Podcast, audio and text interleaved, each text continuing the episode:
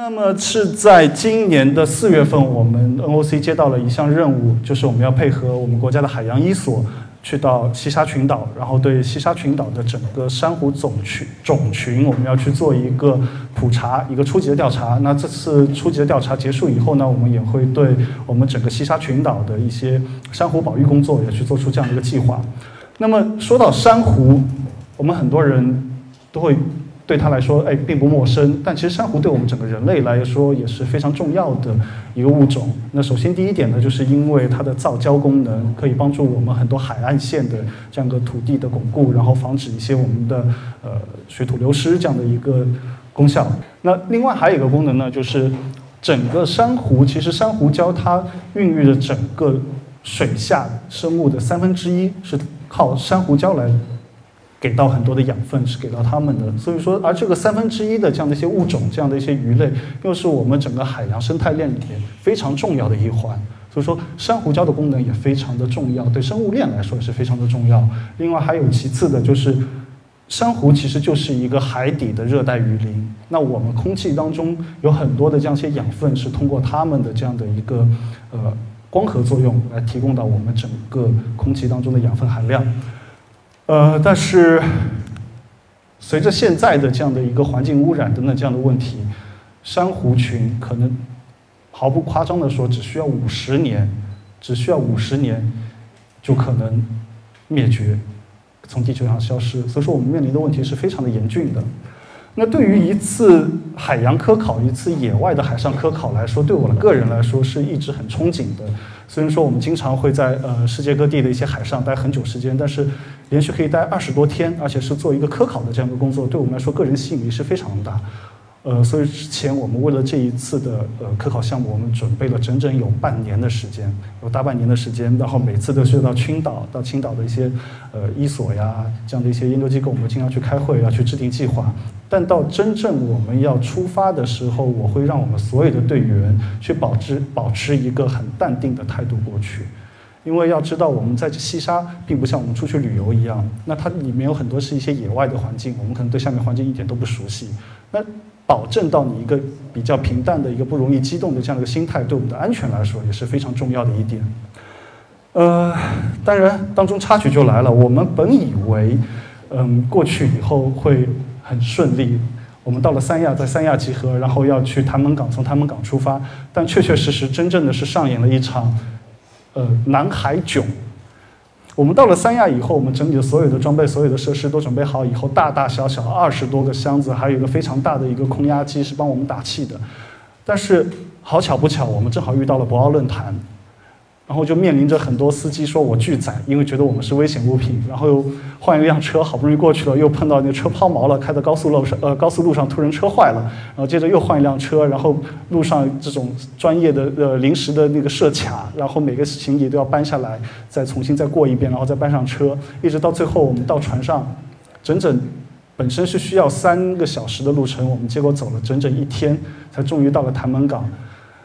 当我们到了船上以后呢？我们会发现，其实我们坐的是这艘渔船，跟我们传统当中我们在电视上看到的和想象当中的去科考，没有这么这么光鲜亮丽，没有这么好像条件这么好。我们坐的是这样的一个渔船，因为科考船是有，但是我们国家科考船的数量并不多，所以说我们需要提前去预约。如果预约不到的话，那很多方面的研究员他们就会雇佣当地的这样的渔船，去出海做这样的一个野外工作。那当然，这个船的条件非常的艰苦，艰苦到什么样的地步？呃，船上一共有八间，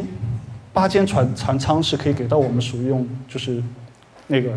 船舱可以给到我们使用。然后我们看到它是这样的一个上下铺，大概就四个平方。但是我们这次所有的学生加上老师，我们一起上去了，一共有三十三个人，八间房。按照我们原先的打算的话，我们是希望说，哎，四个人可以住一间房。那对于女孩子来说呢，她们可能会比较方便一点。她们一进去以后，因为个子可能比较娇小，她们很快把自己一个小天地。嗯，装扮的非常漂亮，但是男生来说可能难度就有点大了。可以看看这一位，他其实不娘，是故意这样的。他叫大鹏，大鹏是我们这次我专门请他过去帮我们做安全工、安全工作这一块的，因为他是一个非常优秀的公共安全潜水员。但抛开技术问题不谈，抛开技术问题不谈，也就是说。像他看他这样的体型，跟我这样的体型，两个人睡一张床，我觉得是非常不可能的事情。那我们只能再等一下，等到结果会发现，来的那些学生有一些研究生，他的个比我还高，块儿比我还大，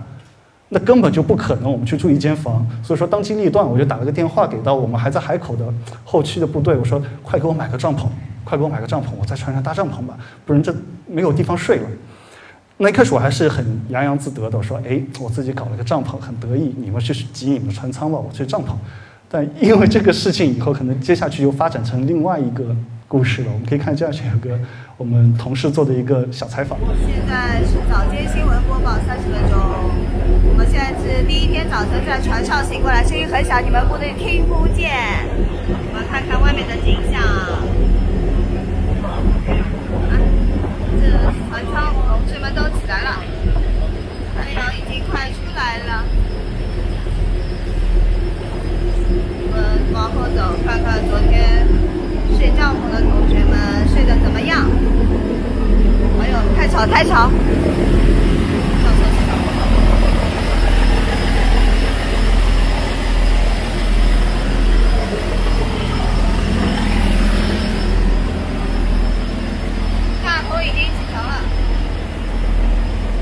找记录 say 个 hi，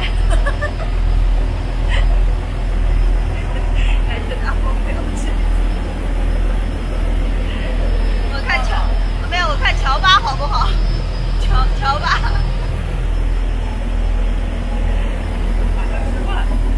来人呢？还有一个人还在睡觉，昨天比较辛苦，醒不过来了。这个风景是无敌的。哦，我们可以看到，其实到最后，我们整个船，我们的后甲板跟包括前甲板，我们其实支满了帐篷，因为好多人都里面睡不下。但其实住在船上的条件挺苦的，我们刚刚听到晚上根本就没办法睡觉，但哦。轰轰轰的，外面的很多这样的机轮房的声音就一直传来。晚上可能到十二点以后会累了以后我们才睡着。但是早上那天是实在太累起不来。但通常早上五点半到六点太阳晒进来的时候，升起来的时候是热的，根本就没办法睡觉。而且每天中午在工作完以后，大大力度的这样的一个工作完以后，也是没有地方去给我们中午睡个午觉去休息的，就是条件还是比较辛苦的。那呃，说回来说到珊瑚问题。我们第一次下水的时候呢，是跟当地的渔民有个沟通，说，哎，我们可能去找一些珊瑚。那可能是因为沟通上的一个误导吧。那渔民带我们去的第一片地方，第一片水域呢，对我们来说好像珊瑚并不是那么那么好。这对我们来说，我们就觉得心情非常的复杂。我们可以看到是找到的珊瑚是这样，可能是一大片沙地，然后零零星星的去散布着这样的一些珊瑚礁，然后大大小小都有。那我们就开始在担忧一件事情，就是。是不是因为过度的捕捞，就是我们原先留下的印象当中的一些过度捕捞，又或者说是我们在那边很多国防的一些军事的建设，会对我们的这些珊瑚已经已经造成了非常重大的这样的一个破坏？我们才开始担忧这件事情，因为这个可能对我们接下去的工作是非常大的一个难度。但是到第二天，我们又跟他沟通了以后，我们终于找到了一个非常棒的地方，可以看到整个珊瑚是非常的茂盛。非常的繁荣，其实在这地方根本就不输于一个叫 Raja Ampa 的一个地方。那我这里可以插一下，可以告诉大家，Raja Ampa，呃，叫四王群岛。四王群岛它处于印尼，是太平洋那个大那个珊瑚大三角洲的很中心、最中心的一个地带。然后这里呢，也是有个非常好听的名字，我个人很喜欢名字，叫世界的尽头，叫世界的尽头。那这个地方是非常的神奇，很多科学家都认为这可能是生命的起源中心。在那边已知的鱼类就已经达到了两千六百五十种，然后呃已知的珊瑚找到珊瑚种类将近三百种，三百种占整个全世界珊瑚总量的百分之七十五，是非常大规模的一个地方。但是回头说到我们的西沙群岛，我们的南海，呃，这位是南海所的黄辉博士，黄辉研究员，然后他之前早些年对整个西沙这边做了一个呃很系统的这样的一个普查。找到的珊瑚是达到了一百七十五种，一百七十五种。呃，那我们的主要工作呢，就是这次希望说，哎，能不能去找到更多的种类的珊瑚也是我们很重要的一个工作。那当然，除了这个工作以外，我们会对它所有的这样的一些珊瑚进行拍摄。那结束工作以后呢，我们也是呃南海所这边，包括中国科学出版社，我们也会出一本最新的一本关于我们南海的珊瑚的这样的一个图鉴。那现在可以给大家去看一下我们这次在南海拍到的这样的一些珊瑚。呃，比如说像这样比较大型的一些冰珊瑚，又或者像这样的叫纸状鹿角珊瑚，这个是一个软珊瑚。我们有时候在想它会不会是那个鹿角珊瑚的可能一种幼体啊，或者什么？那最终它的一个定名呢，呃，还是在南海所现在在给它做一个就是最终的一个资料的一个对比。呃，这个我们叫盔珊瑚，就是盔头盔的盔这样的一个盔珊瑚。呃，这个我们叫蜂巢珊瑚，它和另外一种珊瑚是比较叫圆圆菊珊瑚是比较很难去分辨。那所以说这个时候可能需要通过一些图鉴呢，和它一些很小的一些种类的区别，你才能发现出来。这个是跟前面一样，也是可能是鹿角珊瑚。这个我们叫做蔷薇珊瑚，不好意思，这个叫蔷薇珊瑚，是长得非常大的一朵一朵的，也非常的漂亮。然后这个呢，我们叫石枝珊瑚，石是石头的石，灵芝的芝，石枝珊瑚通常一个个长得像一个圆盘一样，或者是长条的一样，是在海里面，它扁扁的，然后可以看到它的口气的这个地方，中间地方是非常漂亮，感觉像是会发光一样。那说到珊瑚，我不知道呃朋友们会不会知道，其实珊瑚本身它是一个动物，它并不是一种植物，应该很多人都会知道。那我们。一直都知道有个名称叫珊瑚虫，珊瑚虫。那大家是不是知道珊瑚虫是长什么样的？是一整个珊瑚是一个珊瑚虫吗？是一个单独的个体吗？其实并不是，就是我们通常说的珊瑚虫是什么样子的？你可以看一下，就像这样的一朵小花，一朵小花一样的，这是一个珊瑚虫，或者说这是一个单个的一个生命体。那因为珊瑚虫它的生命是非常的脆弱，所以说它们是要群居在一起。然后当它们所有的珊瑚虫群居在一起以后，它们新陈代谢出来的角质层，然后就形成了它们现在所有的这个外骨骼，就形成这样的一个外骨骼。我们可以看到珊瑚是五彩缤纷的，有各种各样的颜色，但是可以告诉大家，基本上大多数的珊瑚本身的颜色其实是只有一种，就是白色的，就是白色的。为什么呢？是因为其实，在珊瑚它们是一个群居的这样的一个状态，其实还有一种生物跟它们也混住在一起，我们叫做虫黄藻。那虫黄藻呢，就是它是居住在就是我们的珊瑚的外骨骼里面，住在外骨骼里面。那在这里面呢，它通过光合作用来产生养分，去提供到我们的珊瑚。也就是说。一颗珊瑚，它百分之九十的养分全部是靠虫黄藻来提供的。那我们前面说过，我们珊瑚是提供我们大气当中的一些养分，呃，空气中的一些氧气。那也这个氧气其实也是通过虫黄藻来进行光合作用以后，来散发出来的。这张照片是我在二零一一年的时候我在菲律宾拍到的一张照片，可以看得非常漂亮。但同样的地方，同样的地点，我隔了两年不到的时间。我重新又回到那个地方，我拍摄一张照片，是这样的，什么都没有了。曾经看到一些珊瑚，它可能只剩下这样的一个白色的骨骼。碰到白色骨骼，我们看到一些灿烂的东西都没有了。周边有很多散落的这样的一些矿泉水瓶啊等等这样。那我们就说到珊瑚的白化。那其实珊瑚的白化也是我们现在很重要的一个海洋的一个问题之一。也就是说，我们现在除了一些海洋的污染啊、一些化学品的排放，除了这个以外呢，更大的一个问题是我们的温室效应。只要海洋的温度升高了两度两摄氏度，那这个时候珊瑚它就会发出命令，觉得自己是开始生病了。那就好像呃，好比是说我们人类发烧一样，那我们发烧可能白细胞它会起到一个作用，就是它去赶出或者去杀死我们身体的一些病毒。那对于珊瑚来说，它有同样的这样的一个免疫系统。当海水升高两度，它发现自己发烧了，那发烧的时候它会做什么事情？它就把自己不属于体内的那些。外来的这样的一些入侵者，它就把它赶走。那它第一个赶走的是什么？就是虫黄藻。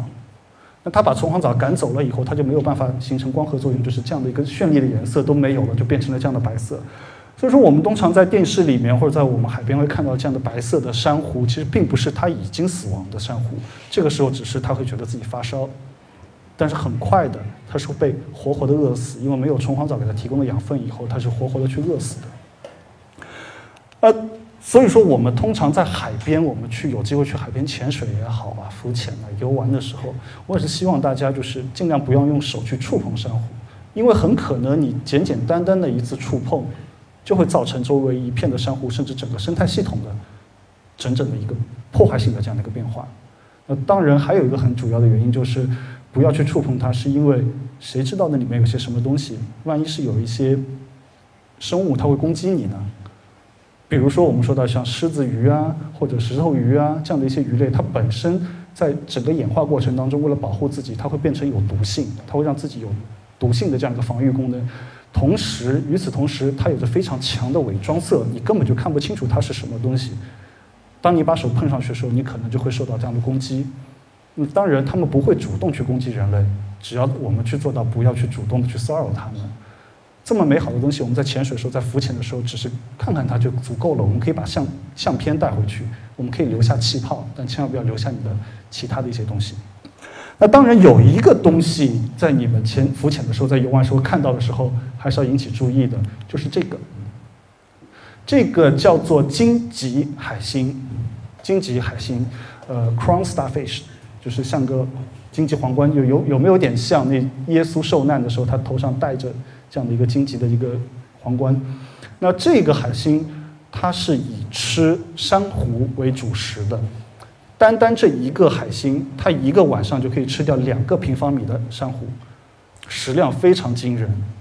呃，现在有很多国家，包括我们中国南海，这次也会有发现这样的情况，就是我们的经济海星大爆发，可能每隔几年都会有这样的一个情况。那所以说，我们如果发现了这样的一些珊瑚的话，我们可以去报告给我们的一些向导啊，包括周围的海滩巡逻员，可以告诉他们我们这边发现的这些东西，他们会用，就包括我们有一些专业的潜水员，我们会用比较适当的方式，会把它打捞上来处理掉。那当然，除了美丽的珊瑚，我们的整个西沙群岛这边。还会有很多一些美丽的一些岛礁，我们可以看看这个，这个是永兴岛。永兴岛，这个永兴岛其实在我们整个西沙，它是面积最大的这样的一个岛。当然，虽然说面积最大，其实它也只有呃两点六平方公里，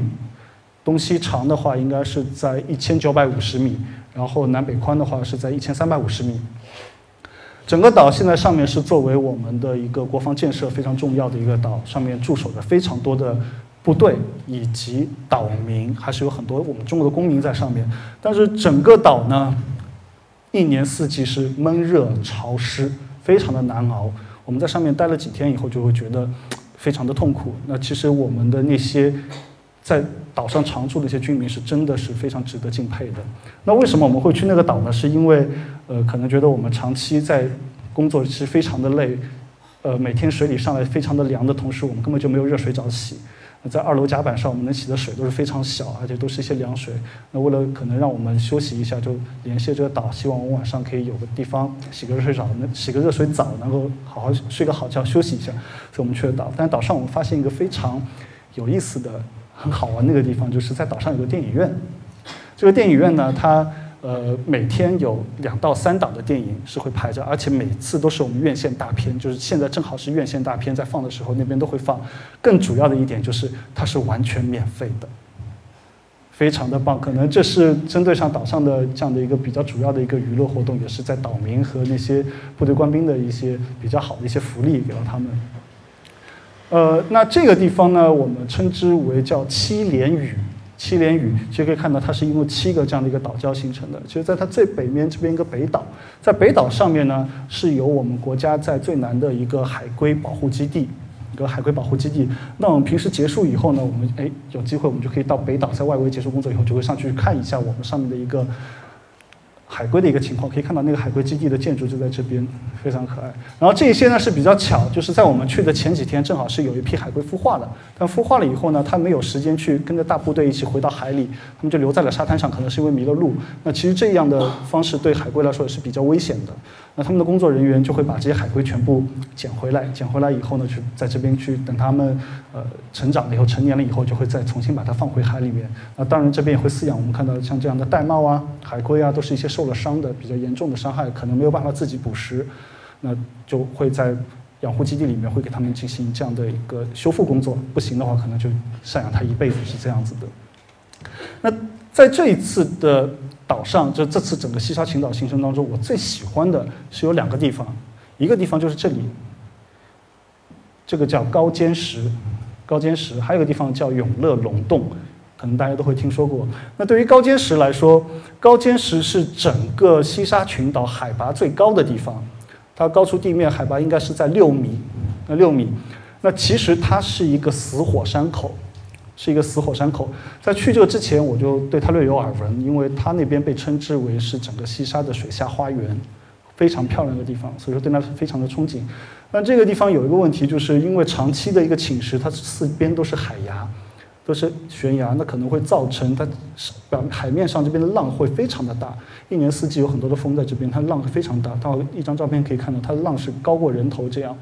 那所以说，我们要接近它的时候，我们必须把船停的比较远一点的地方，然后从下面开始慢慢的去接近。但开始接近它的时候，就慢慢近它的时候，发现真的是要感叹大自然的鬼斧神工。我们可以看到像这样的一些圆形平整的一些火山口，然后散布着很多这样的一些大的这样的一个火山岩。然后你一抬头的时候，还会看到，哎，有很多这样体型非常巨大的金枪鱼会从你面前游过。然后，当我们游到一个平台的时候，可以看到很多很多这样的一些老珊瑚，老珊瑚遍地都是。而且仔细可以看的话，像这些还有很多红色的一朵朵小的海绵，一朵小的海绵在整个平台上是长满的，就真的是名不虚传的一个水下花园，非常的棒。那我们在高尖石还有第二个任务，也就是说，因为它长期的浪大，我们可以看一下长期非常大的浪，整个岛上的地质勘探。在我们的学术界里面来说，几乎为零，非常的少，因为很难去登到那个岛，而且这个岛又非常的小。那这次我们去的一个老教授，应该有六十多岁了，他一心就说：“哎呀，这是是我们在地质上的一个比较一个空白的地方。”他一心想上岛，但是一直不行。我说一直把他摁在船上，我说你不行，你不能去。作为这次虽然我们是潜水员，但是对于海上的安全工作，我们得必须要做好。我说绝对不能让你去，因为你看这么大的浪，而且我们用的是这样的一个硬体船。你只要过去以后，只要浪一把你往这个礁石上一拍，那我们这个船很有可能就会发生灾难性的事故。更何况，就算你可以跨到这个石头上，你看这么高的浪，两三个人高的这样的浪，也是可能一下子就会把你拍到水里。在那种情况下，这种大大浪的情况下，有一个波浪过来以后，把你推到石头上，这绝对不是闹着玩的。但往往就是冥冥中天注定的一件事情，就是当我们那天的第二次在高尖石下面出水了以后。就突然之间发现风平浪静了，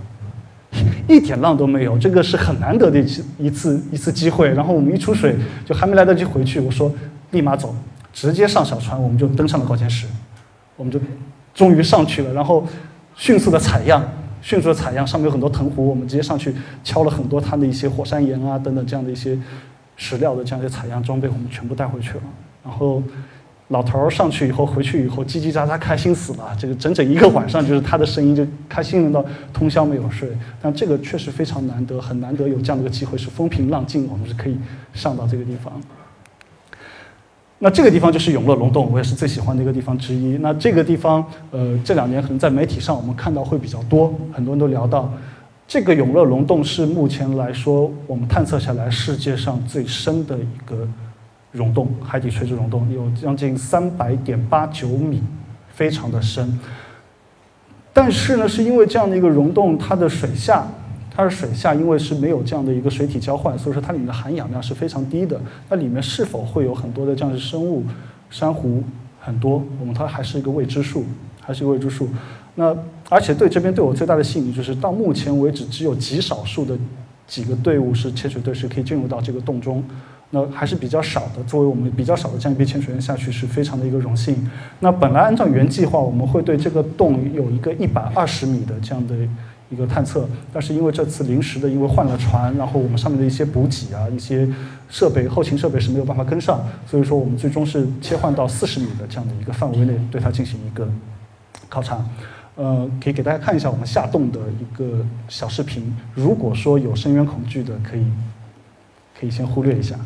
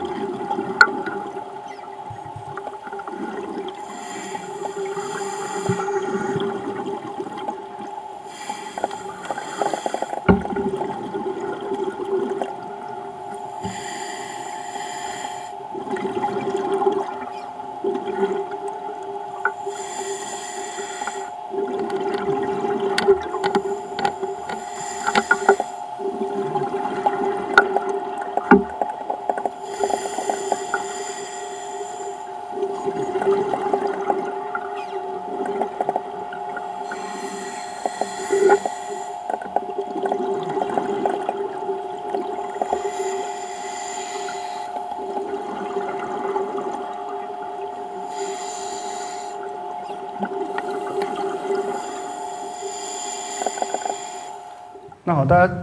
通过这个视频呢，可以看到，其实在这个洞里面，通常我们一些垂直的溶洞里面。长期的会从上面洞的顶端洞口这边会坠落下很多这些泥沙也好啊，这些沉积物有很多一些沉积物会堆积下，就像这样，就整个洞的内壁它都是这样，有很多的沉积物在这边。而且我前面有说到，是因为它缺少水体交换，所以说会造成下面的这个氧气的含量会非常的少。但是在这里面，我们还是发现了很多一些生物，比如说。我们发现有鱼类，在四十米的范围之内，我们发现了有很多的鱼类啊，一些藻类，还有我们一些珊瑚，还是发现很多一些大量的可以适合在这个地方去生存的这样的一个生物。那通过这一次我们二十天左右的一个对珊瑚种群的这样的一个科考，我们回来以后呢，我们其实已经整理出来了有整整八十七种。八十七种的这样的一个珊瑚，那当然八十七种里面其实应该还可以再分出个两三种出来。那具体的分类我们还是要交给专业的学者，让他们去继续去分类。那我会把这些东西上交。那基本上我们这次的那个整体的二十天的这样的科考的过程就是这样。但是呢，我们想说一下我们在龙洞口发现的一个另外一样东西，另外一样东西就是说。本来以为像龙洞，因为是受着严格的保护，然后很少人会过去，不应该会有一些意外的一些发现。但是我们是在龙洞里面门口，我却发现了这个东西。可以看到一个非常巨大的一个塑料膜，我也不知道它是从哪里来的，但它就是活生生的躺在了龙洞口。那对于现在整个海洋环境当中，我们可以看到一些塑料的污染，其实已经大家在网上看到非常多类似于这样的照片，这也是我们在菲律宾去拍到的。这样的一些照片非常的多，包括海洋生物造成的一些威胁，我们也经常看到，比如说海龟。那对于海龟来说，它的主食是水母，而在水里面漂着的一些塑料袋，对它来说就好像像是水母一样，它没有办法去分辨，然后它会去吃那些那个塑料袋。但是因为它的喉头的这个食管的这样的一个构造，它是有很多倒刺、很多尖刺在上面的。就是当塑料袋吞到它的喉咙里面，它食道里面它是根本就没有办法去把这塑料袋给吐出来的。那它这个功能是为什么会进化出来？就是因为它主食是水母。那这个在吃水母过程当中，它是防止水母掉了，就水母的逃脱而演化出来这个功能。但是这个功能现在变成了是它致命的、最致命的主要原因之一。那当然，我们说到塑料，我们也会说说到最近这段时间我们非常流行的是塑料微粒、海洋塑料微粒这一个重要的一个污染。那这一块塑料是我们在北极海域采到的一块塑料，然后它的大小看着就挺大，其实它的大小只有三十微米。三十微米是什么概念？就是一毫米等于一千微米。那这个只有一个三十微米，可以想象中这些塑料其实已经开始出现在很多地方。我们不但在海洋当中我们会发现，那我们在我们的饮用水，我们在我们的矿泉水，在我们的啤酒，甚至在。鱼类的身体里面、贝壳的身体里面，包括我们人类的身体里面，我们都已经发现了这些塑料微粒。现在我可以这样说，没有任何一个，嗯，学术报道是可以百分之一百直接证明说一些生物的死亡是因为塑料微粒而造成的，没有直接证明。但是我们在做这个毒理的研究，因为我们相信这些塑料微粒是会在人体内去堆积的，甚至于当它，就是当它的直径更小的时候，它会进入到人体的血液。进入到人体的血液，那这个过程肯定势必会对人体造成一定的影响。更何况，因为这些微粒达到了一定的直径了以后，它是很容易跟一些添加剂和一些病毒结合。那它当它堆积到一定的量的时候，会对人体爆发式的产生什么样的一些后果？这正是我们现在在去做的一个研究范范围之一。那我们 OOC 可以卖个广告，因为。我们现在就在做很多关于微塑料的这样的一块工作，除了像是我们在去做海洋环保啊，就是我们做西沙这个海洋保护、珊瑚保护这一块，我们在做了很多关于微塑料的这一块研究。呃，这块是我们共同跟同济大学共同开发的一套海洋装置，一个微塑料的采样装置。那这采样装置因为有这套比较小型的采样装置以后，我们就可以对很多一些呃。城市的河道，我们生活的水域可以进行更多的这样一个采样和分析，包括我们也在把很多一些采样的结果，我们去形成一个，呃，国际上可以共享的这样的一个微塑料的这个平台。那当然，我们在除了做科研以外，我们也是在做很多一些科普教育的活动。我们已经走了四个城市，二十九所学校，把我们所有的这些得到的一些数据、得到的一些结果、一些需要做的一些呃水源保护的这样工作，我们是带到了很多学校。给了很多孩子们，因为我觉得他们可能是下一代最重要的一代，他们是最重要的希望，他们可以把很多事情变得更好。那当然，除了这些以外，我们还在做一些工作，比如说在二零一七年开始，国务院下达命令，在整个扬子江、长江的沿岸开始禁止捕鱼。那在上海，我们的崇明岛有将近三千个渔民开始因此失业，在去年开始，他们把自己自己的渔船全部上缴国家，然后又交给国家去肢解。那当然，我们结束以后，我们说，哎，我们。想着这些渔民曾经都是做一些过度捕捞，从事过度捕捞这样的对生态多多少少有些破坏的工作。我们在想能不能让他们去加入到我们的工作去做一些可持续发展的、可持续发展的这样一些工作。于是我们就发动了渔民加入起来，然后加上了政府的力量。我们现在可以保证做到在长江流域、崇明岛这块长江流域，我们百分之一百的将所有的水面漂浮的塑料垃圾全部回收。那当然回收完以后，我们也会很跟很多的一些设计师，我们会跟一些。呃，设计师包括一些品牌商，我们会把这样的一些东西全部做成椅子，做成课桌椅，做成塑胶跑道，做成其他一些东西，去把它进入到再生领域。希望这些东西不是浪费的一些垃圾。那当然，我们今年在九十月份跨黄金周的时候，我们在上海的兴业太古汇，我们会去做一场关于海洋公益的这个环保展。我们从渔民那边收回来很多渔网，这些 PE，我们会把它再生成再生成很多我们一个展展厅当中需要的一些物料，让这些东西再有。发光的这样的一次机会，会在这个展里面。那当然，接下去我们在做的这些工作，除了我们去呃配合到一些研究机构，我们在做研究的同时，我们是希望说，通过自己的努力，可以让更多的海洋环境保护，让更多人去知道，得到更多人的支持。因为我们没有办法说，我们去改变现状，让现状很多现在污染去解决这些问题，去逆转这些问题。但是我们可以做到的是，让更多人参与进来。能够让现在情况不要变得更糟、更更糟糕。那当然，我也是希望说能够有更多的朋友、更多的企业、更多的机构能够加入到我们，或者说我加入到他们，让大家把所有的力量集合在一起，可以让这些事情做得更好。谢谢大家，我是申健，来自 OC，谢谢。